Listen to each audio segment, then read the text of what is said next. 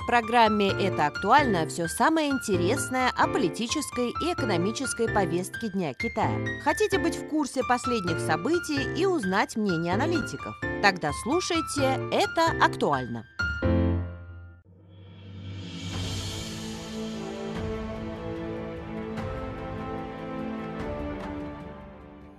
Приветствую вас, дорогие слушатели, добро пожаловать на наш русскоязычный подкаст «Это актуально». Меня зовут Ольга, я сегодня веду нашу программу. В августе этого года в Йоханнесбурге, Южная Африка, состоялась одна из важнейших в мире конференций по межгосударственному сотрудничеству, 15-й саммит БРИКС. И сегодня мы продолжаем наш разговор о такой теме, как объединение разных государств э, в эту организацию БРИКС. И мы поговорим сегодня о культурном аспекте сотрудничества разных стран в рамках этой организации. И сегодня мы приглашаем, э, и сегодня у нас гость в студии Татьяна, которая является студенткой из России. Добрый день, Татьяна. Добрый день. Эм, я хочу прежде всего у вас спросить, э, вообще, насколько вы знакомы э, вот э, именно с таким сотрудничеством, культурным сотрудничеством в рамках стран БРИКС, и можете ли вы назвать его такие примеры яркие? Я слышала об этом сотрудничестве и, в частности, слышала об известном кинофестивале БРИКС – который был учрежден и проводится в разных странах БРИКС. Именно об этом мы хотим сегодня более подробно поговорить, потому что кино — это универсальный язык, как известно. И тем более такие страны, как Бразилия, Россия, Индия, Китай — это большие огромные по популяции страны, и в них, конечно, тоже производится довольно много кино. Э, мы знаем Болливуд, мы знаем э, о том, насколько развито кинопроизводство в Китае, насколько развито кинопроизводство в России, и, э, безусловно, мы знаем о том, что в Бразилии тоже снимают очень много интересного кино, которое участвует в разных фестивалях. Ну, в том числе и в фестивалях стран БРИКС. Что за мероприятие вообще это такое кинофестиваль стран БРИКС? А, кинофестиваль стран БРИКС – это БРИКС Фильм Фестивал, это национальный кинофестиваль культурного обмена. А, насколько я знаю, он был основан в 2016 году. Туда входит Китай, Россия, Бразилия, Индия и Южная Африка. Его цель состоит в содействии устойчивому развитию культуры, расширении и поощрению культурных обменов между народами стран БРИКС. Пять стран БРИКС укрепляют культурный обмен, национальное взаимопонимание и экономическое сотрудничество между странами с помощью фильмов. Да, это хорошая идея. Тань, а вы вообще любите обычно смотреть кино? Да, я, честно говоря, люблю проводить свое свободное время, смотря либо фильмы, либо сериалы. Мне кажется, а. что они помогают нам поглубже понять культуру, а также если учим язык, например, как китайский, то глубже выучить язык. Ну, это правда. А почему вы обратили внимание именно на кинофестиваль э, стран БРИКС? А, я, честно говоря, с ним познакомилась в Москве в 2020 году. Так сложились обстоятельства, что мне удалось там побывать. И я была впечатлена обширной программой китайских фильмов. Наверное, потому что я изучаю китайский, и китаист, и мне это было очень интересно. И какое впечатление у вас об этом фестивале? А, мне очень тогда понравилось, потому что это еще было уже во время пандемии, и мало каких фестивалей вообще проходило, тем более связанных с Китаем. А вот этот фестиваль удалось провести, и было представлено очень много фильмов – они все были о культуре Китая, и это была отличная возможность окунуться в этот мир.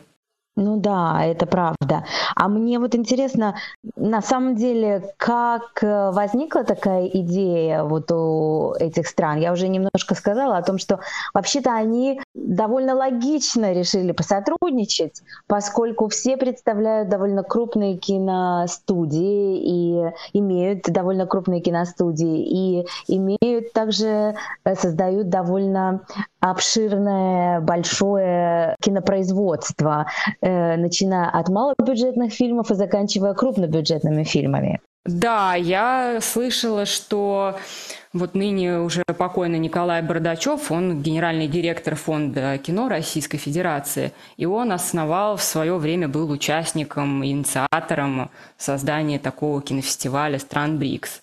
А, насколько я понимаю, что была затея создать альтернативу вудским фильмам, Оскару тому же, чтобы можно было представлять э, фильмы России, Индии, Китая, Бразилии, чтобы была как конкуренция с фильмами Запада.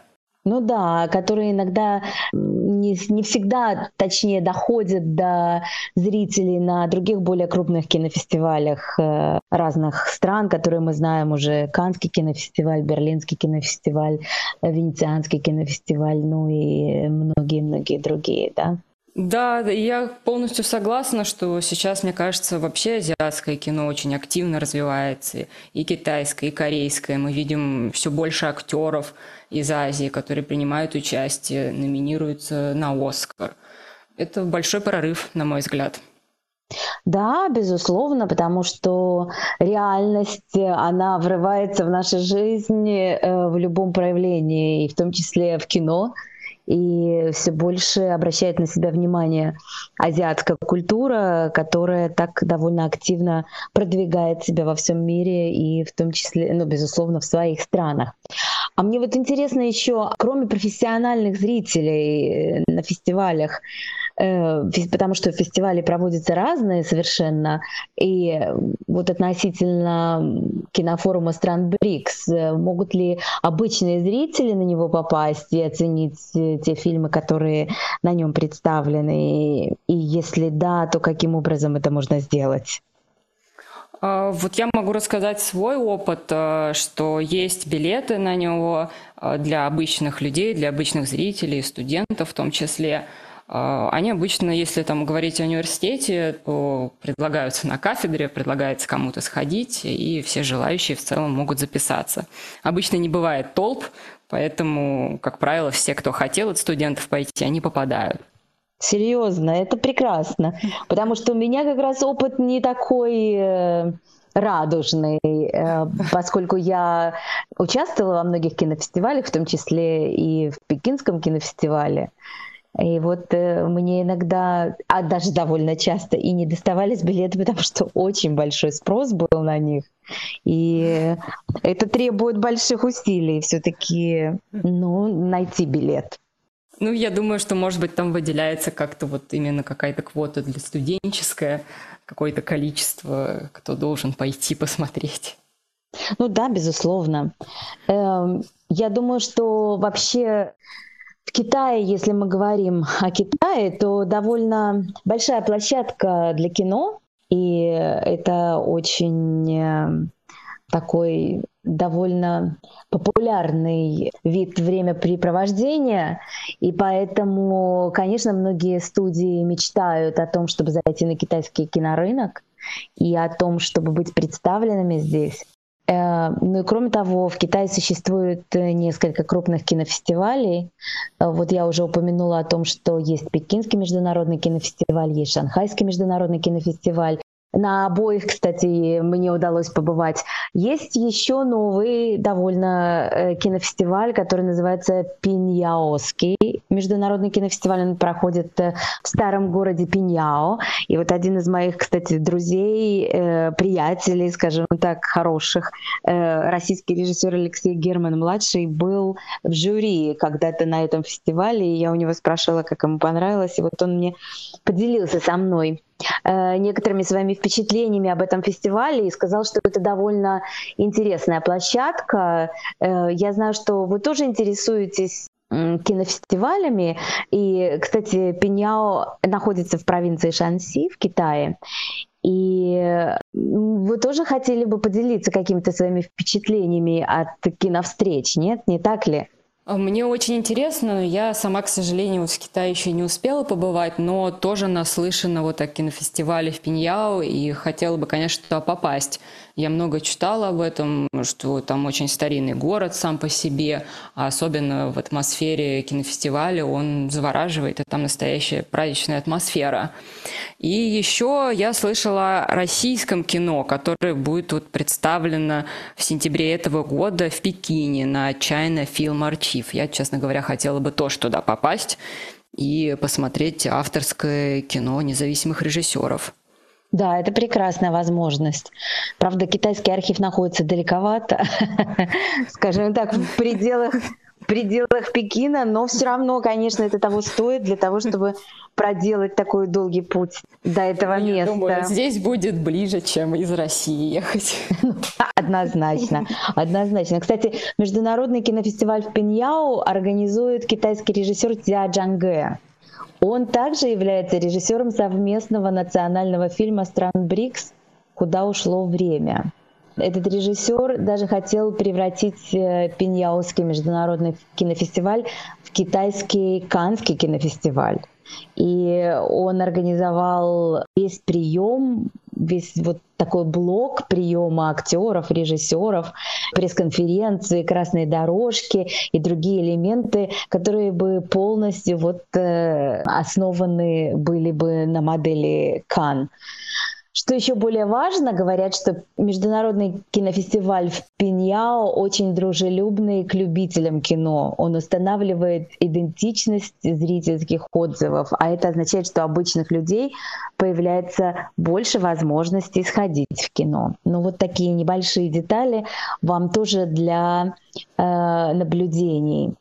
Но, кстати говоря, проведение кинофестиваля это не только культурный обмен, но это полноценное сотрудничество. Э, и, насколько я знаю, в настоящее время существует множество совместного, совместных кинопроизводств, на ваш взгляд, в чем смысл этого э, международного совместного кинопроизводства? Поскольку эм, есть много примеров китайско-российского совместного производства, китайско-французского, китайско-американского. И, в общем, я являлась э, свидетелем того, как подписывали контракты или как начиналось э, сотрудничество вот на, именно на таком бумажном уровне со многими довольно известными режиссерами режиссерами или актерами здесь вот на разных площадках кинофестивалей. Но вот на ваш взгляд, э, в чем смысл этого сотрудничества? Ну, я думаю, что в первую очередь это, конечно, культурные обмены между странами, которые заключаются на довольно высоком уровне, и туда и входит и сотрудничество в киносъемках, и обмен фильмами. Но если вот говорить на таком более бытовом уровне, то мне кажется, что это погружение в культуру другой страны, э, там, китайцев, соответственно, российскую культуру, мы погружаемся в китайскую. Это искусство, красота, знания, какие-то художественные цели и ценности, которые мы можем вынести. Мне кажется, что здесь нет таких четких границ, каких-то документов, что это больше все про наши внутренние ощущения, про то, как мы воспринимаем друг друга в такой реальной жизни. Ну, безусловно. Я Есть вот, так... да. А, да, я просто хотела поделиться, что вот слышала, что недавно снимают как раз российский фильм э, под Шанхаем. У него такое русское название ненормальный, но он рассказывает о судьбе мальчика, который родился с довольно тяжелым заболеванием, но э, учится в Китае, учится музыке, и вот такая грустно-трагичная история, но с хорошим концом. И мне кажется, это какие-то такие вещи очень человеческие, про каждодневную жизнь, про какие-то препятствия, с которыми мы сталкиваемся. И все это располагает нас друг к другу. Да, безусловно. А есть еще можно вспомнить э, такие примеры, как «Азори здесь тихие», «Операция Москва». Да, да, эм, конечно. Я как думаю, я стал русским. Да. Такая известная довольно комедия. Да, мне кажется еще, что вот эти вот фильмы, которые вы перечислили, они, может быть, такие больше относятся к прошлому поколению, там, к советскому какому-то наследию, а сейчас появляется все больше новых фильмов, и это путем усилий с китайской стороны и с российской мы позволяем молодежи тоже в это влиться, тоже познакомиться. Да, и в том числе, безусловно, здесь играет роль финансирования. И я думаю, что вот многие проекты, которые организованы патронажем, можно так сказать, или под покровительством, э, или в рамках сотрудничества инициативы «Пояс и путь», э, вот стран БРИКС. Это тоже помогает в какой-то мере, в том числе финансово, организовывать производство совместного, совместных кинофильмов, да. Да, конечно. И мне еще очень нравится, что выходят э, современные именно фильмы и даже какие-то мультфильмы для детей. Там было, например, в 2017 году «Панда и Крош» такой мультфильм. Он э, прям чисто для детей, там на 5-10 лет. Тоже совместное китайско-российское производство. Мне кажется, что это все очень близко к зрителям и дает возможность познакомиться с культурой. Да, безусловно. А есть ли какие-то фильмы, которые вот вы сами смотрели и которые стали для вас каким-то открытием, что ли, в которых вы что-то такое новое узнали или почувствовали относительно истории, деталей фильма или его сюжета? Ну, наверное, я все-таки тоже смотрела больше, конечно, старые фильмы, так как на них училась. Мне нравится очень фильм «Прощай, моя наложница». Это режиссера Чан Кайгэ. Э, прекрасно, мне кажется, описывается и дружба актеров, там, пекинской оперы, и женщины. Все это нас погружает и в какой-то политический аспект Китая, и в культуру. Также нравится вот другой прекрасный фильм «Красный гаулян» Джаны Моу. Я бы, наверное, даже советовала с него начинать знакомство с Китаем. Это тоже все про культуру, про любовь, про какие-то чувства симпатии. Очень проникновенные фильмы, на мой взгляд. Да, проникновенные и имеющие вот такую неуловимую, что ли, э, вот эту восточную философию выражения чувств, да? Китайскую да, философию. Согласна. Да. Я думаю, что для того, чтобы понимать тонкости и детали вот в таких произведениях и прочувствовать их действительно, которые созданы на основе каких-то древних китайских мифов или каких-то историй, э, необходимо много знать о другой культуре. Как вы считаете? Да, безусловно. Но мне кажется, что Китай в этом очень помогает на самом деле, потому что вот э, все новые сериалы или даже фильмы или мультфильмы те же, они довольно адаптированы до иностранного зрителя. Э, я вот знаю, что вышли недавно, ну как недавно, тоже уже там в 2016 году, э, мультфильм «Большая рыба и бегония», потом есть «Хрустальное небо завтрашнего дня». Это все мультфильмы, но они основаны на мифах, древних китайских мифов, и плавно путем рассказа можно зрителя посвятить в историю, в культуру. И чем они хороши, что они подставлены как мультики, и кажется, что это просто, но тебе дают э, разный бэкграунд, в том числе и мифологический, и культурный.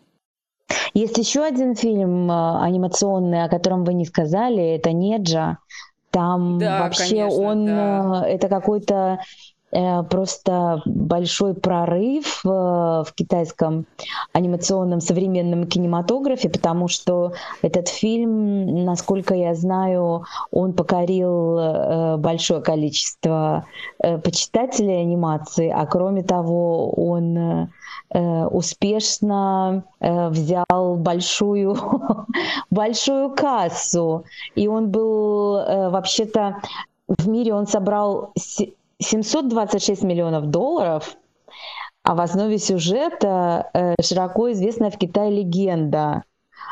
Неджи — это один из самых популярных образов трикстеров в Восточной Азии. По сюжету мальчик родился с уникальными демоническими способностями и обречен умереть молодым.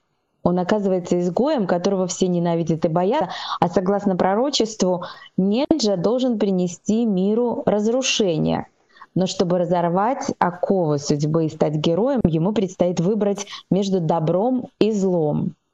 Мультфильм получил восторженные отзывы в Китае. На ведущей платформе рейтингов фильмов Доубан у него 8 целых 6 баллов. Ну, очень высокий результат. Это настоящий триумф для начинающего сценариста и режиссера Ян Ю и продюсерской компании Beijing and Light Media, которая всего за 6 недель до релиза сообщала о падении своей прибыли. И, кстати, должен был выйти и фильм продолжение истории э, Неджа, вернувшегося в человеческое тело спустя 3000 лет после победы царя драконов. Да, я тоже слышала да, об этом мультфильме, и мне кажется, что главный их успех в том, что они перезапустили такого китайского героя, супергероя, потому что у меня есть ощущение, что в последнее время есть такая небольшая усталость от всех вот голливудских героев, там, суперменов и вот всей этой компании, а здесь такой представлен азиатский герой, и это большой успех, конечно.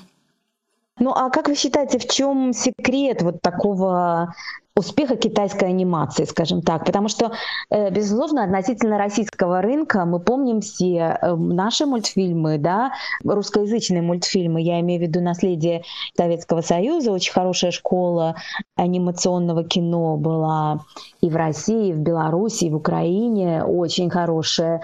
Мы все помним эти образы и всякие разные мультики, которые мы смотрели с детства, но потом появились, конечно, э, голливудские мультфильмы, и мы стали смотреть смотреть э, мультфильмы, анимацию от таких известных студий, как Pixar, Walt Disney э, и другие. А вот э, сейчас как-то э, более на себя внимание также привлекает и китайское кинопроизводство, и китайская анимация. Вот в чем этот секрет? Ну, я здесь буду говорить как вот обыватель, который смотрит эти сериалы, фильмы и мультфильмы в том числе. Мне кажется, что в первую очередь это графика и сюжет. То есть Китай, на мой взгляд, очень далеко шагнул и обогнал в этом, мне кажется, вот такие даже стереотипные японские аниме-сериалы, которые всегда славились своей графикой. То есть сейчас э, на китайском рынке выходит очень высокого уровня. Тот же аниме-сериал «Магистр дьявольского культа», который супер популярен в России сейчас.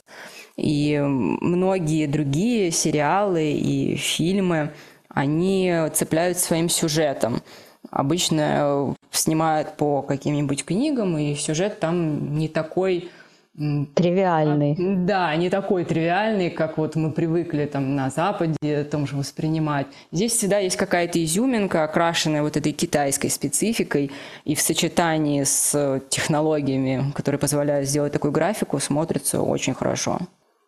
Да, я думаю, что вот как раз уникальность, вот эта возможность найти вот такую свою нишу в историях и в изображении, это очень важно для любого кинопроизводства, ну и в том числе особенно для анимации и особенно вот э, для возможности выйти на международную аудиторию, рассказывая свою историю, правильно? А мне вот интересно, вы уже несколько раз упоминали о том, что действительно сейчас китайские фильмы, анимационные, сериалы, художественные фильмы становятся популярными в России, и некоторые площадки, вот можно найти очень много описаний, содержания фильмов и сериалов и анимации на такой площадке, на такой платформе, как Кинопоиск, очень крупной э, российской площадке. А вот каково вообще впечатление россиян о китайских фильмах? Что они до этого знали? Потому что все равно популярность, она только приходит, она возрастает. И потом популярность у китайских фильмов не у такой широкой аудитории, а у аудитории, которая э, как-то специфически интересуется азиатским кино, китайским языком, китайской культурой. И вот таким образом приходит к китайскому кино. Хотя есть люди, которые просто вот довольно, скажем так, случайно обнаружили э, таланты у китайских режиссеров и актеров и аниматоров и стали смотреть вот э, и следить за этим. производством, за творчеством. Да, я с этим согласна. Мне кажется, что сейчас все больше и больше приходит китайского кино в Россию, и, как вот заметили, действительно сталкиваются люди, даже которые не учат китайский, не изучают, но благодаря там, тем же возможностям интернета они просто наталкиваются на эти сериалы, начинают смотреть их и вырастает довольно большая фан-база у некоторых и актеров, и сериалов.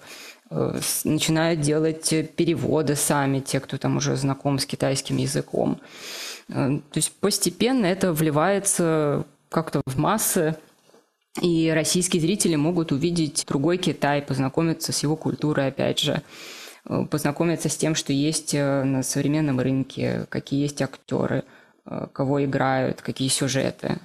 Ну, обычно я помню, что по своему опыту тоже личному, что, безусловно, самая главная привлекательность э, раньше в китайском кино это была возможность увидеть э, кунг-фу и боевые искусства. Согласно данным Российского информационного агентства, с 90-х годов до начала 21 века впечатление россиян от китайских фильмов сродни впечатлениям от фильмов Джеки Чана о кунг-фу, поскольку для россиян, только что переживших распад Советского Союза, китайские фильмы — это просто советские фильмы плохое подражание. Русские очень гордятся своей культурой и искусством, и только такие жанры, как кунг-фу, недоступные в России, могут их заинтересовать. Только фильмы о кунг-фу, которых нет в России, привлекают россиян к просмотру китайского кино.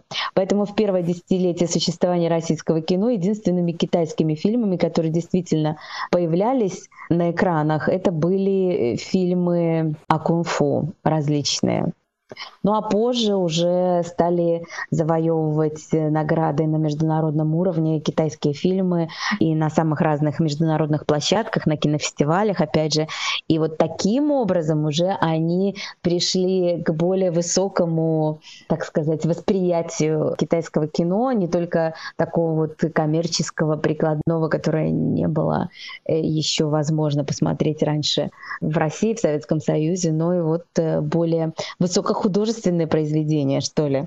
Да, мне кажется, что сейчас еще вот есть э, такой небольшой, наверное, отход от этого стереотипа, что фильмы только с кунг-фу что сейчас э, выходит э, как раз много фильмов просто там о современной повседневной жизни в Китае. И э, российский зритель тоже с удовольствием смотрит, потому что, несмотря на то, что у нас сильные отличия, есть различия между Китаем и Россией, но есть вещи, которые понятны в обычной жизни, и мы все над ним можем и посмеяться, и поплакать. То, что объединяет обычного зрителя. Ну да, безусловно. Я помню, на Берлинском кинофестивале я смотрела некоторые фильмы, которые в том числе и о кунг-фу, и о восточных единоборствах сделаны были мастерами китайского кино. Например, Ван Дявей, Вон Карвай рассказывал, как всегда, в своей удивительной манере историю о мастере кунг-фу. Вот, и фильм называется «Мастер» или «Мастера», скажем так. И я смотрела и другие фильмы. Я помню вот мое ощущение, и как-то в Минске я приезжала в Минск и попала на наш э, международный кинофестиваль в Минске «Листопад», он называется, и там был тоже представлен фильм одного из э, молодых режиссеров о его детстве в Пекине.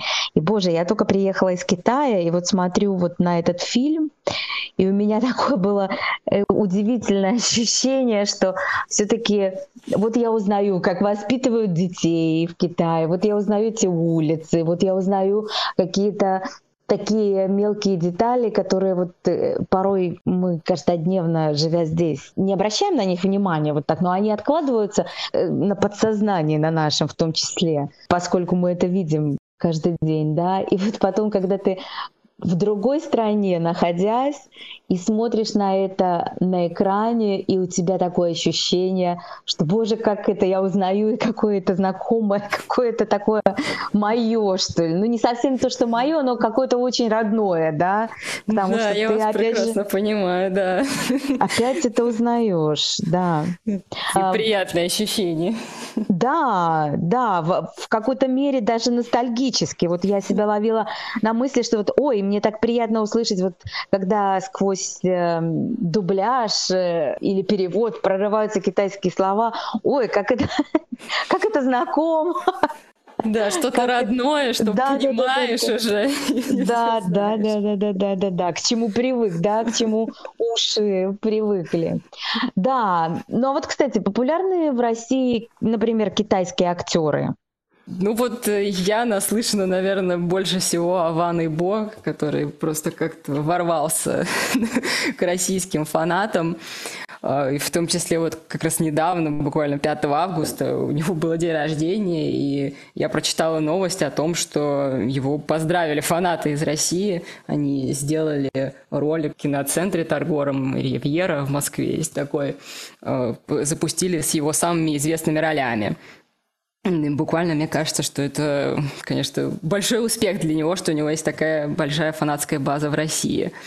И вот стоит еще сказать, что у него как раз тоже в 2023 году вышел э, фильм «Король неба» с его участием, э, который посвящен военным летчикам-испытателям. И недавно он завершил свой прокат в России, собрав почти 10 миллионов рублей. Мне кажется, что для китайского актера, конечно, он популярен безумно здесь, в Китае, но то, что он популярен в России, это большой успех. Ну да, это безусловно. Фанаты в любой стране не помешают. А уж тем более российские фанаты, которые настолько преданные и настолько да, я эмоциональные. истории, да, что они собираются, делают вот торт, когда у него день рождения, что переводят э, фильмы, какие-то ролики, сами субтитры делают. Это какая-то мощная фан-база. Да, это удивительно.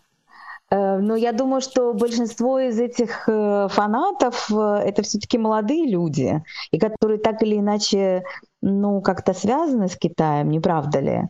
Да, там действительно в основном э, те, кто увлекаются Китаем или изучают Китай, но также много попадается людей, вот э, я бы сказала, уже там 30 лет и даже старше, которые просто интересны китайской культурой, и они активно готовы помогать в каких-то организационных там вопросах, если это касается чего-то фанатского, там как сделать ролик на торговом центре. Э, все очень увлечены ну, безусловно, если мы говорим о кино, то это такое искусство, которое не имеет границ. Э, как было сказано э, на мысли, на которой мы выросли, кино является одним из важнейших для нас искусств. И я думаю, что это так, поскольку кино как наиболее популярный такой вид искусства, визуальный, не только визуальный, безусловно, но и, и помогающий понять и содержание, и характеры э, людей благодаря слову, благодаря звуку и картинке, то кино помогает, безусловно, открывать многие двери помогает узнавать друг друга глубже, помогает э, создавать свои миры и ходиться в них и, конечно, постигать таким образом жизнь, помогает раскрывать много деталей из нашей обыденной жизни, которые мы порой не замечаем. И я думаю, что чем больше сотрудничества в рамках кино, и различных кинофестивалей, будь то фестивали стран БРИКС, будь то фестивали, которые проводятся в Китае, будь то фестивали, которые проводятся в России, в Беларуси, в других странах. Это помогает нам ближе друг друга узнать. Это помогает нам узнать культуру друг друга, а через культуру познать другую нацию, познать э, те э, интересы и те Э, может быть, какие-то скрытые элементы, которые, которыми живут в этой стране, для которых, которые являются важными для людей, жителей другой страны. И я думаю, что вот это сотрудничество, оно, безусловно, очень важное, нужное и полезное. Да, я согласна. Я, наверное, бы советовала смотреть больше разных э, фильмов, сериалов, ездить на кинофестивали, если есть возможность, знакомиться там с новинками, эм, находить для себя что-то новое. Не обязательно, может быть, смотреть все фильмы, а выбрать какой-то жанр, который ближе по духу. И все это великолепные, хорошие культурные мероприятия, где можно узнать э, не только что-то о кино, но и познакомиться с кем-то, э, узнать еще больше об истории фильмов или о том, как их снимали. Все это отличная возможность. Я искренне надеюсь, что чем дальше, тем этого будет больше и более доступно обычным людям. Да, я тоже согласна, тем более, что сейчас все-таки доступность благодаря смартфонам и благодаря тому, что в Китае, например, очень развита сеть э, онлайн-кинотеатров, э, ну и в России постепенно это тоже приходит в норму, такая, такой вид просмотров кино и по телефону, ну, то есть на онлайн-платформах. И все больше премьер происходит на онлайн-платформах, даже больше, чем, собственно, в кинотеатрах.